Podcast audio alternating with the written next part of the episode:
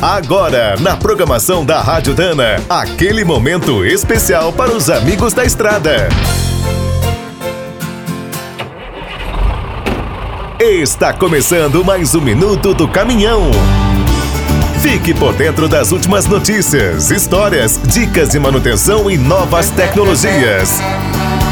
No Brasil, a história dos ônibus e das indústrias encarroçadoras conta com uma participação decisiva dos caminhões. O passo inicial foi dado pelos irmãos italianos Luigi e Fortunato Grassi.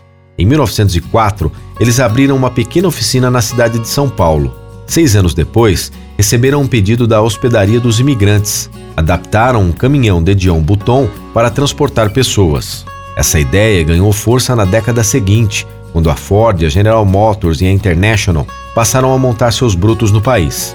O ano de 1924 foi decisivo. A capital paulista crescia rápido, enfrentou uma revolução e uma grande seca. Tudo isso prejudicou os bondes elétricos. Os irmãos Grassi não perderam tempo e patentearam seu antigo projeto do caminhão-ônibus. A invenção recebeu o nome de Autobonde.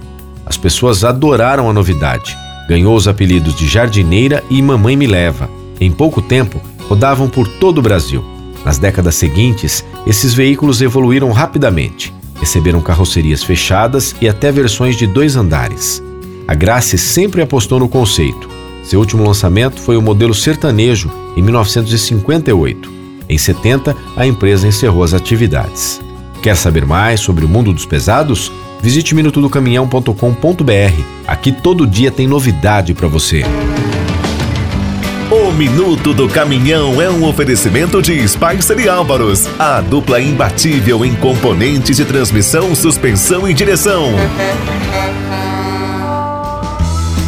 É do trecho já sabe, para ficar bem informado, a Rádio Dana é sempre a melhor sintonia.